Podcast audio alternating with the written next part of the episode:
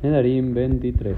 Hola a todos, bienvenidos a un nuevo Daf Yomi, en el cual vamos a encontrar el origen del Kol Nidre, de la fórmula que realizamos en la víspera de cada Yom Kippur, como conocemos en nuestros propios días. Esa fórmula que tanto nos moviliza tiene que ver con los votos, con las promesas. Y simplemente con una confesión para decir, hablando de Yom Kippur y las confesiones, el Vidui, realmente estudiar el tratado de Nedarim y los Kinuim eh, y las Shbuot y, y los Konemei, cada uno de esos conceptos que aparece en el Kol Nidre, que muchas veces no presto atención, se entienden de un sentido mucho más profundo, por lo cual la próxima vez que recite el Kol Nidre el año próximo, creo que hay muchas cosas que van a tener mucho, mucho más sentido en ese momento.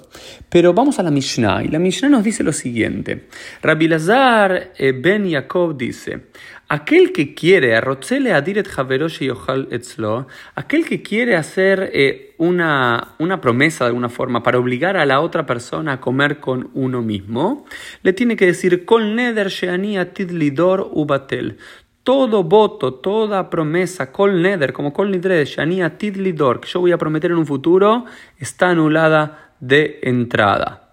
¿Sí? Entonces, de aquí viene la, costumbre que tenemos hasta nuestros días de hacer el, el kol nidre en la víspera de cada Yom Kippur.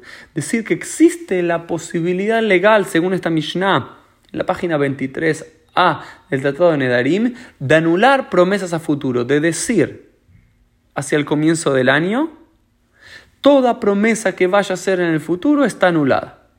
¿De dónde encontramos esa, base que va a ser luego la fórmula del Kol Nidre? Aquí, en esta Mishnah.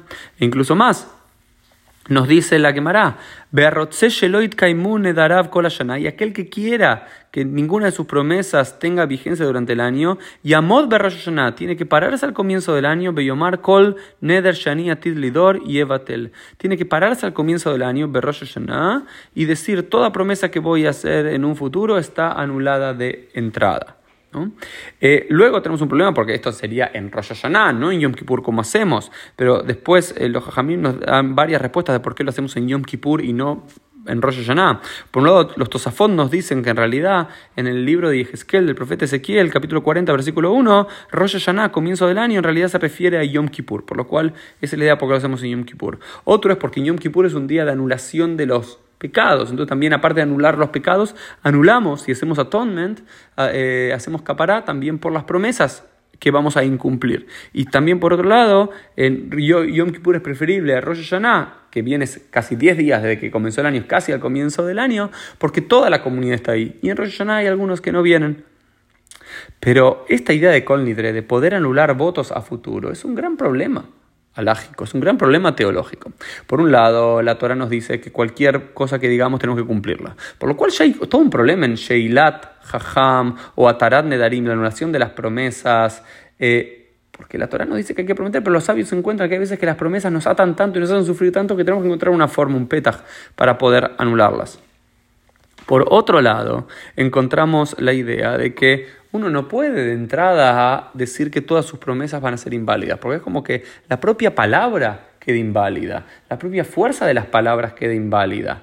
Entonces, muchos guionim, sabios del siglo 8, 9, 10, anularon la práctica de hacer el Kol Dijeron estaban totalmente en contra de hacer el Kol Algunos, como por ejemplo Rabba Hai Gaon, decía, no, no se puede hacer el Kol Nidre a futuro, ¿no? Lo podemos decir, todas las promesas que vamos a decir desde este Yom Kippur hasta el próximo Yom Kippur quedan anuladas. Lo que se podría decir es que anulamos este día todas las promesas que hicimos el año pasado, el último Yom Kippur y hasta este Yom Kippur y no pudimos cumplir. Es decir, de, de adelante para atrás podemos anular retrospectivamente, pero no hacia el futuro. No podemos comenzar el año diciendo nuestras promesas van a ser inválidas. Hoy en día nosotros seguimos la costumbre de Rabbeinu Tam, que él establecía que sí se puede anular de entrada al comienzo del año todas las promesas a futuros.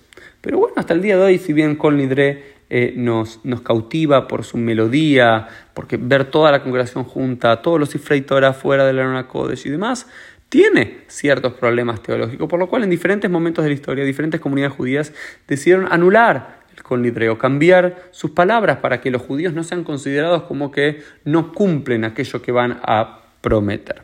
Esto fue un poco el Dafium del día, nos hemos Dios mediante en el día de mañana.